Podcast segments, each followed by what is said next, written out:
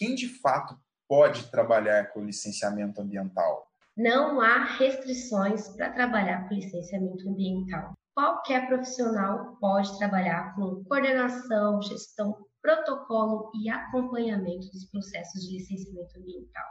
Seja você biólogo, engenheiro, geógrafo, advogado, todo mundo pode atuar com licenciamento ambiental. Nós passamos a informação para o órgão, mas quem de fato dá a licença e garante que o empreendimento vai funcionar conforme a legislação é o órgão ambiental. Você, consultor de licenciamento, não vai falar, olha, tá aqui a licença, garantido, esse empreendimento está conforme a lei. Quem faz isso é o órgão. Por isso, a gente não tem um profissional específico.